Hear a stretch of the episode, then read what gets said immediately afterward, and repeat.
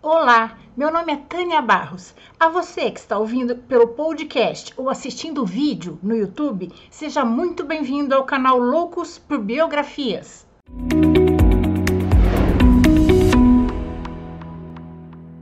Mas antes, eu quero agradecer a todos que estão me apoiando pelo Catarse e se tornando membro do canal.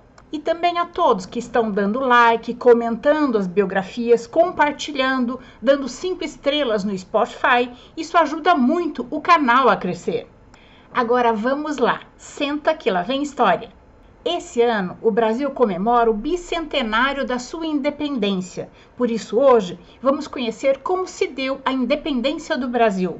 Ela foi declarada por Dom Pedro às margens do rio Ipiranga no dia 7 de setembro de 1822. O processo da nossa independência foi bastante complexo, combinado com fatores internos e externos.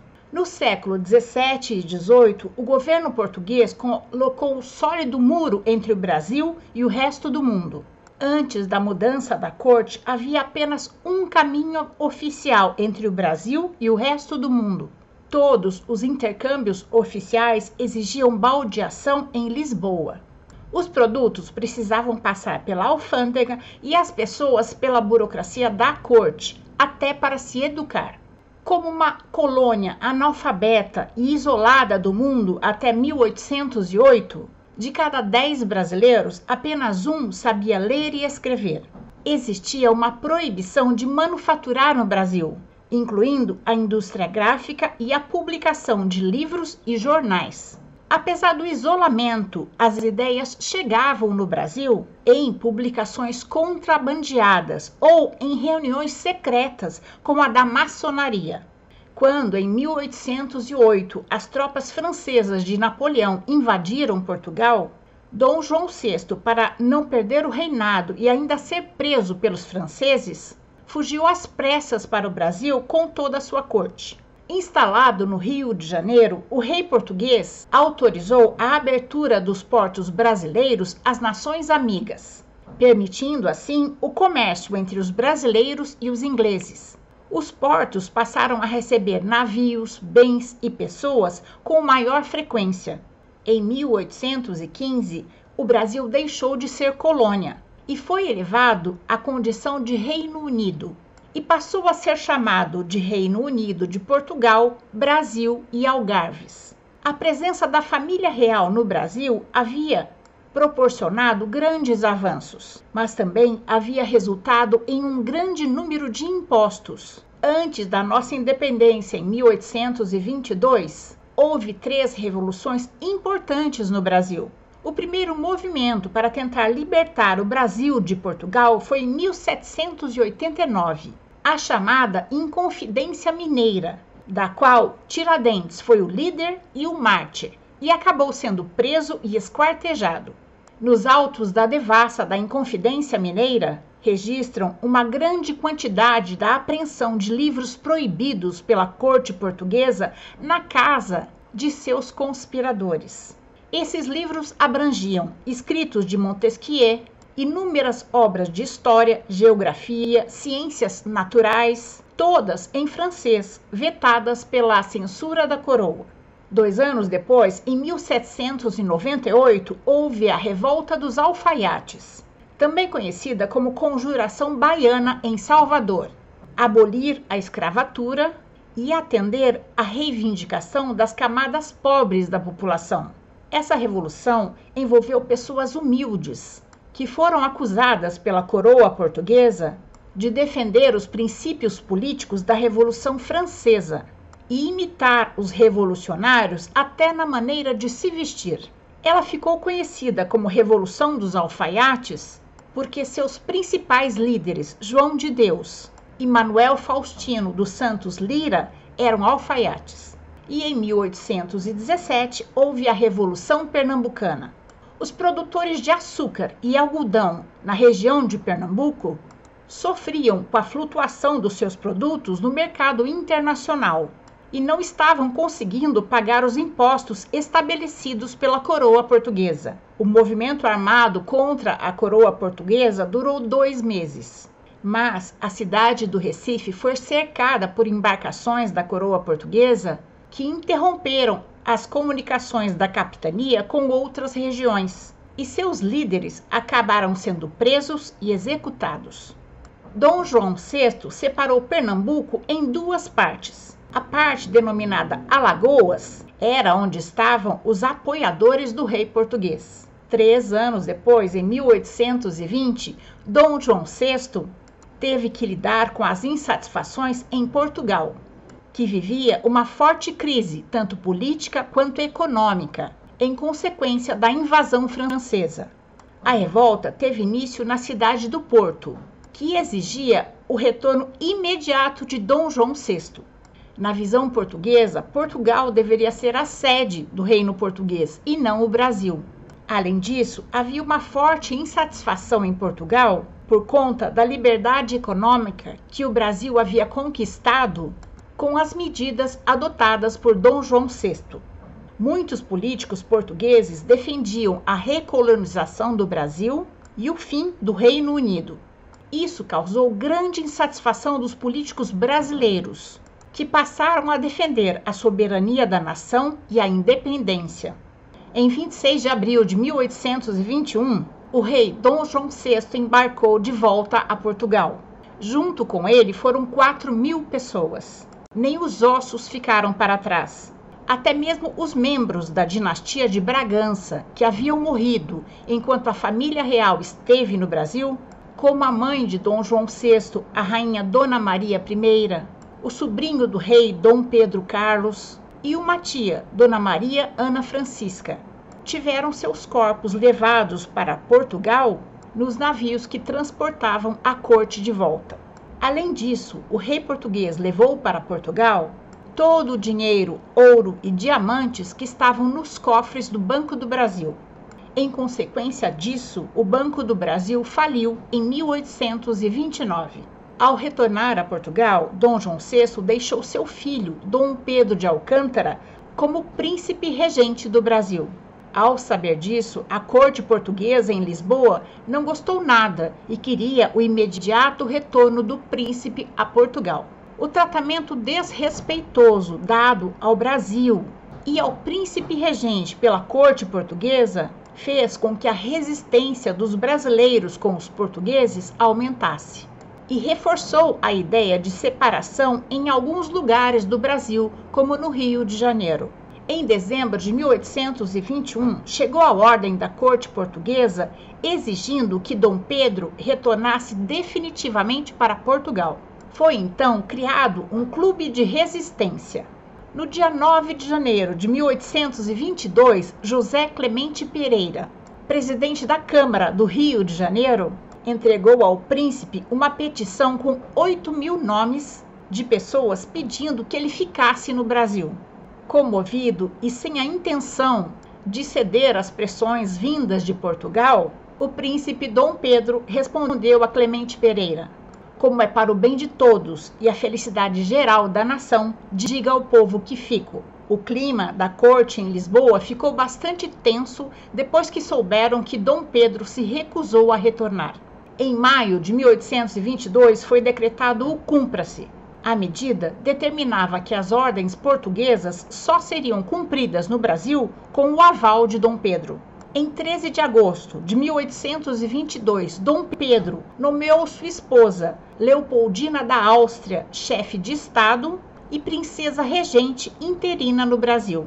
Ele fez isso porque precisava partir em viagem à província de São Paulo, a fim de resolver alguns conflitos políticos que poderiam inviabilizar o processo de independência.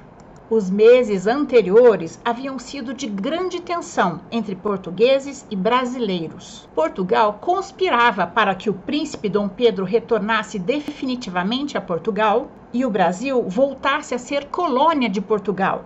Situação que havia perdurado por três séculos, até 1815, quando Dom João VI promoveu o Brasil a Reino Unido com Portugal e Algarves.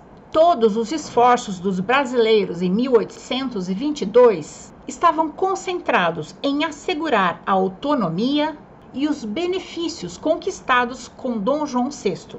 No dia 28 de agosto, chegaram no Rio de Janeiro as últimas notícias vindas de Portugal. Nos decretos, as cortes constituintes portuguesas destituíam Dom Pedro do papel de príncipe regente do Brasil e o reduziam a mero delegado das autoridades de Lisboa. Todas as decisões tomadas por Dom Pedro até então estavam anuladas. A partir daquele momento, seus ministros seriam nomeados em Portugal e sua autoridade não mais se estenderia a todo o Brasil. Ficava limitada ao Rio de Janeiro e regiões vizinhas. As demais províncias passariam a se reportar diretamente à corte portuguesa em Lisboa. A corte também determinava a abertura de processo contra os brasileiros que houvessem contrariado as ordens do governo português. O alvo principal era o ministro José Bonifácio, grande defensor da independência e aliado de Dom Pedro. Dona Leopoldina, após receber mais esse ultimato, convenceu-se da necessidade de romper com Portugal. Em 2 de setembro, na condição de princesa regente interina, Dona Leopoldina convocou o Conselho de Estado do Rio de Janeiro, do qual José Bonifácio fazia parte, e assinou um decreto declarando o Brasil oficialmente separado de Portugal. A princesa Leopoldina e José Bonifácio, a quem ela amava e respeitava como um pai, escreveram uma carta a Dom Pedro e a enviaram pelo oficial do Supremo Tribunal Militar Paulo Bregalho e pelo Major Antônio Ramos Cordeiro, que andaram 500 quilômetros a cavalo em cinco dias, praticamente sem dormir. No dia 7 de setembro, encontraram Dom Pedro e sua comitiva às margens do rio Ipiranga, em São Paulo, num momento nada pomposo. Na ocasião, o príncipe estava sofrendo com recorrentes crises de desinteria e tinha que entrar no mato toda hora para se aliviar. A correspondência entregue pelos dois mensageiros a Dom Pedro refletia o momento máximo de confronto entre Brasil e Portugal. Na carta, a princesa Leopoldina recomendava ao marido prudência e que lesse com atenção os conselhos de José Bonifácio. Na mensagem, Bonifácio dizia que informações vindas de Lisboa davam conta do embarque de 7.100 soldados portugueses que, somados aos 600 que já haviam chegado na Bahia, tentariam atacar o Rio de Janeiro e esmagar os partidários da independência. Diante disso, Bonifácio dizia que só havia dois caminhos para Dom Pedro: partir para Portugal e lá ficar prisioneiro da corte, ou ficar e proclamar a independência do Brasil, fazendo-se seu imperador. Ao ler a carta, Dom Pedro, inflamado, voltou-se para seus companheiros e falou: Amigos, as cortes portuguesas querem nos escravizar e nos perseguir. A partir de hoje, as nossas relações estão cortadas. Nenhum vínculo une-nos mais. Tirem suas braçadeiras, soldados. Viva a independência, a liberdade e a separação do Brasil. Levantando sua espada, afirmou: pelo meu sangue, minha honra e meu Deus, eu juro dar ao Brasil a liberdade. E gritou: independência ou morte.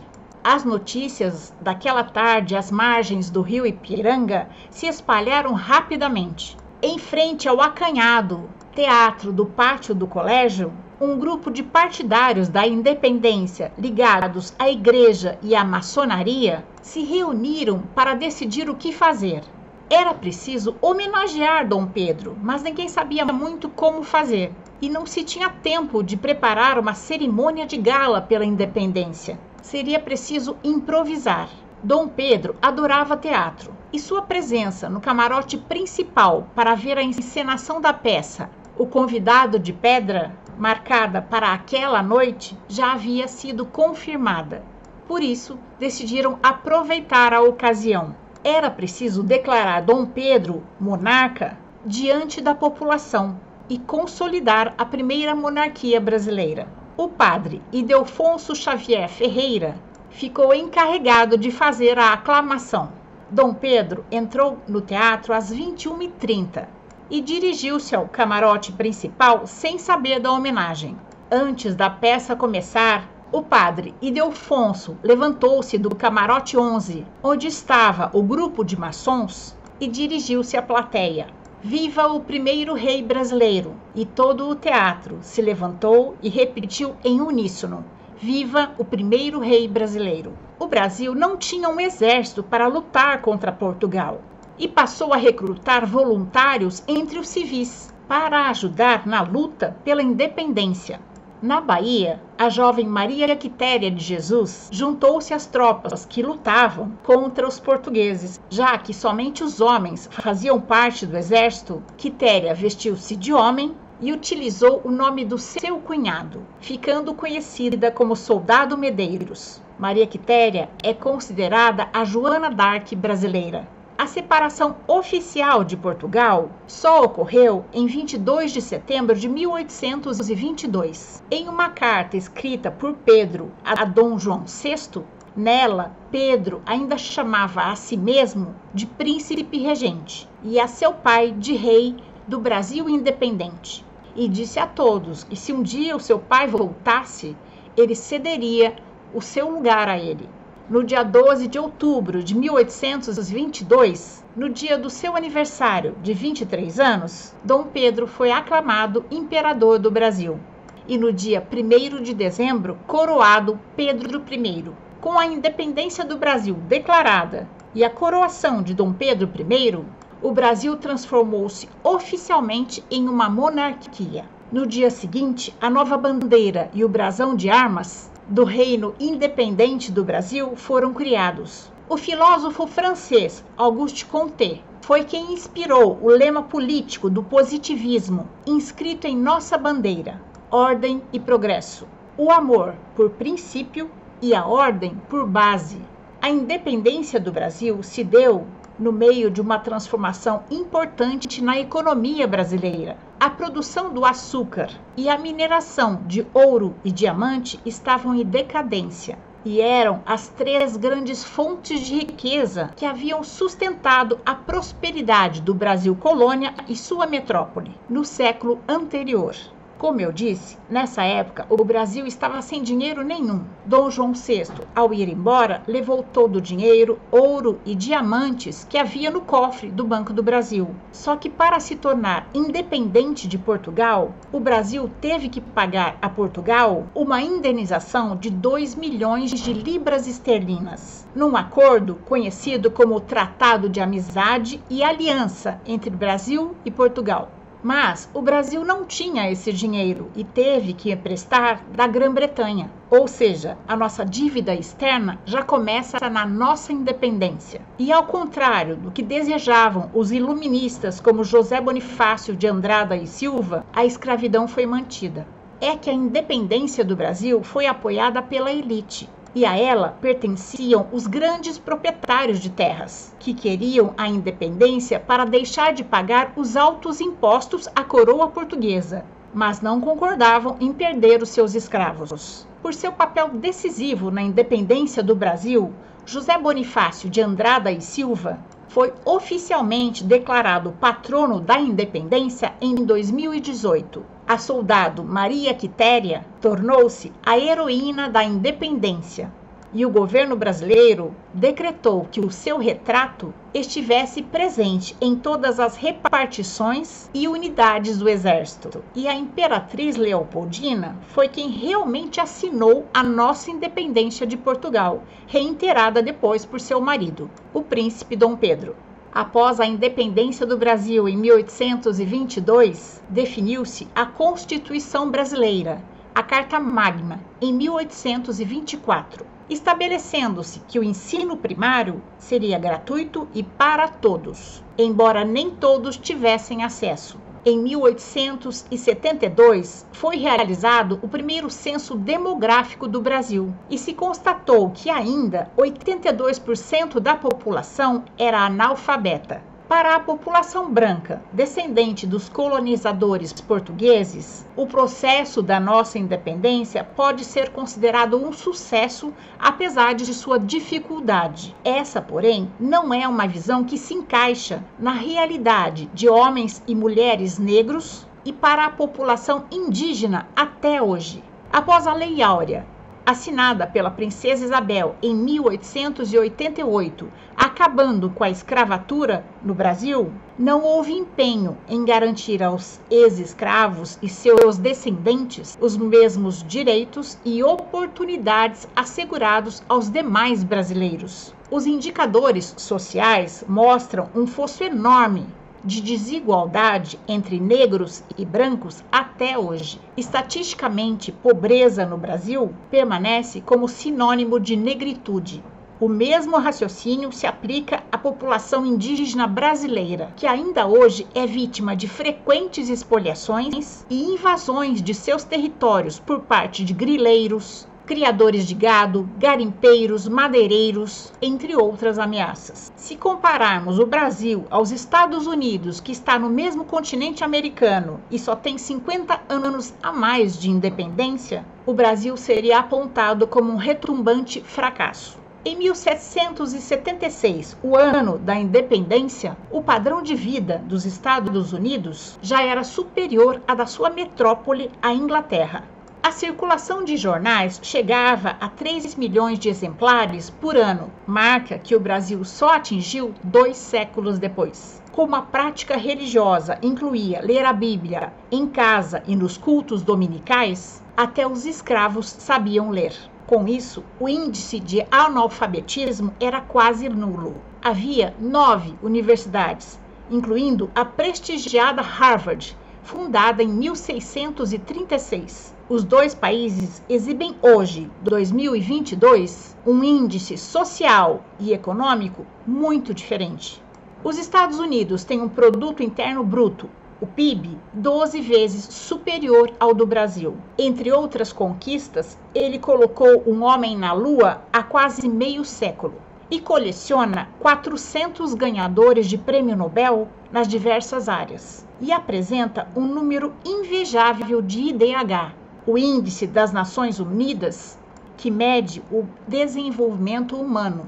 Isso só foi possível porque, desde sempre, os governantes nos Estados Unidos investiram na educação dos seus cidadãos. Enquanto isso, o Brasil, com toda a sua riqueza natural, patina desde a sua independência com a dívida externa, luta contra a corrupção, não educa com dignidade e igualdade os seus cidadãos e mais uma vez está incluído na lista da pobreza e da fome. Jamais conseguiu colocar um artefato na órbita da Terra e nunca fomos premiados com um prêmio Nobel. Eu fiz essa comparação para vermos o quanto é importante investirmos em educação. Eu tomo por base a minha própria vida. Eu investi numa loja durante 11 anos. Trabalhei e investi todo o meu dinheiro e tempo nessa loja. Em 2005, quando a loja já estava bem, eu já estava ganhando bem, por causa de três assaltos seguidos, eu perdi tudo que eu tinha conquistado com o meu trabalho durante 11 anos. Se eu tivesse investido o meu tempo e dinheiro em uma faculdade em educação,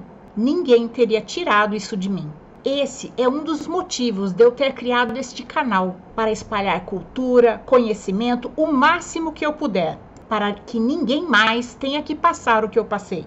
Não basta comemorarmos os 200 anos da nossa independência. Temos que tornar um Brasil um país melhor para se viver, eu quero comemorar um Brasil democrático, onde todos tenham a mesma oportunidade de trabalhar, morar num lugar seguro, com saneamento básico, ter saúde, poder fazer três refeições por dia e estudar até a faculdade. Não vai ser fácil, mas nós podemos chegar lá. É nosso dever e direito cívico votar. Podemos eleger representantes honestos, bem preparados, ficha limpa e comprometidos com o futuro do Brasil e com o povo brasileiro. Não vote nulo, não vote em branco, não deixe de votar. O Brasil precisa do seu voto, do meu voto, para mudar a nossa história. Se você não gosta do candidato da direita ou da esquerda, dê seu voto para outro candidato ou candidata que você gosta, mesmo que ele não vá ganhar.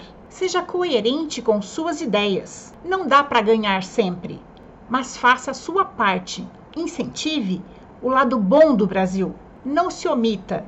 Lute pelo Brasil e pelo povo brasileiro. O Brasil precisa de cada um de nós para que daqui a 200 anos tenhamos muito mais o que comemorar. E essa é a nossa história de hoje. Eu espero ter contribuído para que o seu dia seja bom. Se você gostou, deixe seu joinha, faça seu comentário, avalie o canal com 5 estrelas no Spotify e me ajude a compartilhar cada dia mais cultura e conhecimento em nosso país. Encontro vocês na próxima biografia do canal, que vai ser do José Bonifácio de Andrada e Silva, para continuarmos depois da independência do Brasil. Até lá! Thank you.